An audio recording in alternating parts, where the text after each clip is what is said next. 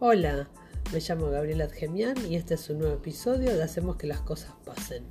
Estamos empezando el 2022, falta poquito para que mi podcast cumpla un año y quiero contarte algo por lo que estoy atravesando. La verdad que hace ya casi dos años, desde que empezó la pandemia, que no me siento muy cómoda con el lugar de trabajo que ocupo y estoy buscando trabajo. Eh, no solo dentro de la empresa donde estoy, para cambiar de área, sino por fuera.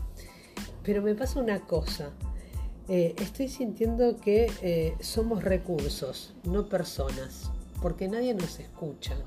Siempre está la necesidad del otro por sobre tu necesidad.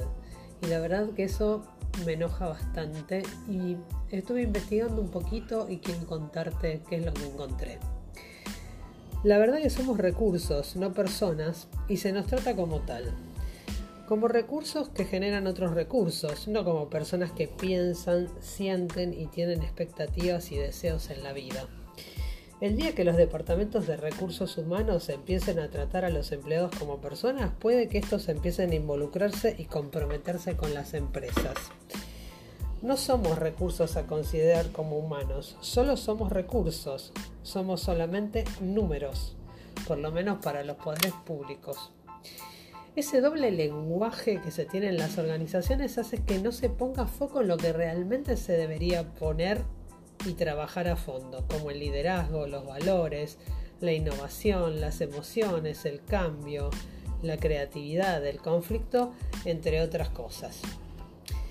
¿Sabes cómo surgió el Departamento de Recursos Humanos allá por 1980? Seguramente se le ocurrió a algún economista que consideró al personal como los recursos materiales y financieros de las empresas. Su uso se generalizó y los directores estaban súper contentos aceptando alegremente esa denominación de recursos humanos y se dejaron llevar por la moda. Y aunque no se haya tenido la, intuición, digamos, de minimizar el valor de las personas, subliminalmente se las menoscabó al colocarlo junto a cosas que jamás tendrían, su dimensión trascendental, ni la capacidad intelectual que diferencia y adjudica al ser humano y su identidad de ser exclusivos. En los últimos tiempos aparecieron otras denominaciones como capital humano, pero es más de lo mismo. Cuando se requieran que tengan en cuenta más que nunca las emociones y los sentimientos humanos, las empresas Necesitan buenas personas, innovadoras, creativas, capaces de integrar equipos, que sepan escuchar, que participen de un sistema transparente de comunicaciones, dispuestas a contribuir con alegría al clima laboral. Decime, si te tratan como recurso y no persona, ¿te parece que te pueden pedir todo eso? Yo lo que digo es que necesitamos directores que caminen la empresa, que toquen a la gente, que se rodeen de los mejores, que inspiren con el ejemplo, por supuesto.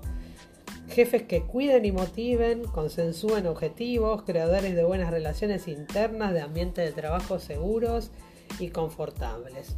En realidad de lo que te estoy hablando es de auténticos líderes que resuelvan problemas, que satisfagan reclamos, que den curso a solicitudes, que valoricen las sugerencias y mantengan relaciones armoniosas.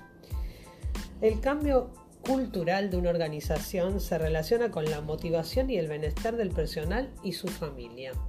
Pero te puedo llegar a decir que más allá de que yo estoy atravesando estos seis años como comunicadora interna, hay cosas que se pueden lograr y hay cosas que realmente no. Por eso estoy hablando de esto, de que no somos recursos, somos personas.